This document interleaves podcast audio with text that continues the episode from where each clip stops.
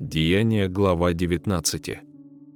Во время пребывания Аполлоса в Коринфе Павел, пройдя верхние страны, прибыл в Ефес и, найдя там некоторых учеников, сказал им, «Приняли ли вы Святого Духа, уверовав?» Они же сказали ему, «Мы даже и не слыхали, есть ли Дух Святый». Он сказал им, «Во что же вы крестились?» Они отвечали, «В Иоанново крещение». Павел сказал, Иоанн крестил крещением покаяния, говоря людям, чтобы веровали в грядущего по ним, то есть во Христа Иисуса. Услышав это, они крестились во имя Господа Иисуса, и когда Павел возложил на них руки, не шел на них Дух Святый, и они стали говорить иными языками и пророчествовать. Всех их было человек около двенадцати. Придя в синагогу, он небоязненно проповедовал три месяца, беседуя и удостоверяя о Царстве Божьем. Но как некоторые ожесточились и не верили, злословя путь Господень перед народом, то он, оставив их, отделил учеников и ежедневно проповедовал в училище некоего тиранна. Это продолжалось до двух лет, так что все жители Осии слышали проповедь о Господе Иисусе, как иудеи, так и Елины. Бог же творил немало чудес руками Павла, так что на больных возлагали платки и опоясания с тела его, и у них прекращались болезни, и злые духи выходили из них.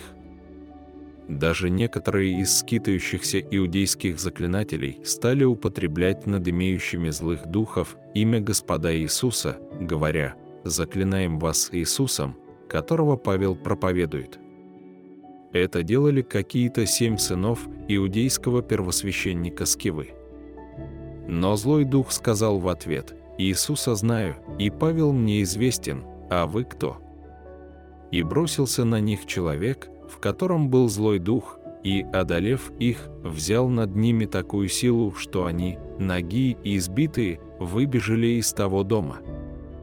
Это сделалось известно всем живущим в Ефесе иудеям и Илинам, и напал страх на всех их, и величаемо было имя Господа Иисуса. Многие же из уверовавших приходили, исповедуя и открывая дела свои. А из занимавшихся чародейством довольно многие, собрав книги свои, сожгли перед всеми и сложили цены их, и оказалось их на пятьдесят тысяч драхм.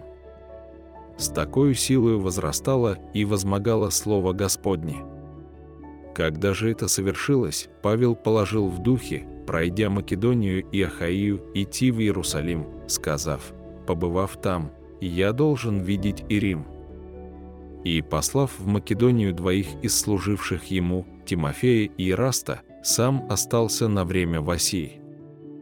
В то время произошел немалый мятеж против пути Господня, ибо некто серебряник именем Дмитрий, делавший серебряные храмы Артемиды и доставлявший художникам немалую прибыль, собрав их и других подобных ремесленников, сказал, «Друзья, вы знаете, что от этого ремесла зависит благосостояние наше, между тем вы видите и слышите, что не только в Ефесе, но почти во всей Осии этот Павел своими убеждениями совратил немалое число людей, говоря, что делаемые руками человеческими не суть боги, а это нам угрожает тем, что не только ремесло наше придет в презрение, но и храм великой богини Артемиды ничего не будет значить и испровергнется величие той, которую почитает вся Осия и Вселенная. Выслушав это, они исполнились ярости и стали кричать, говоря «Велика Артемида Ефесская!» И весь город наполнился смятением. Схватив Македонин Гаия и Аристарха, спутников Павловых, они единодушно устремились на зрелище.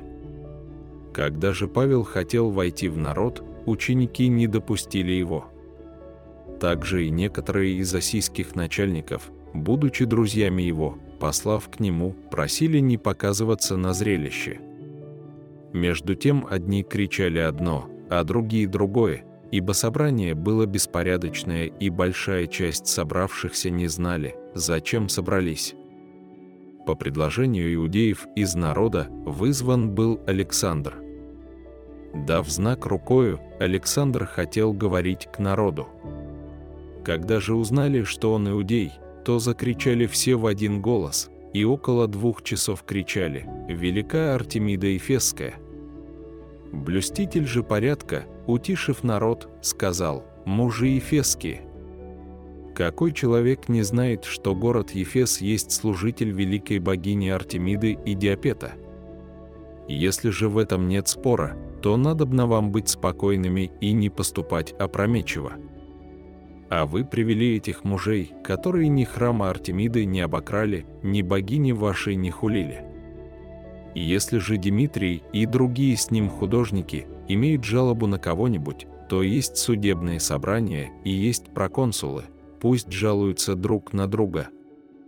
А если вы ищете чего-нибудь другого, то это будет решено в законном собрании.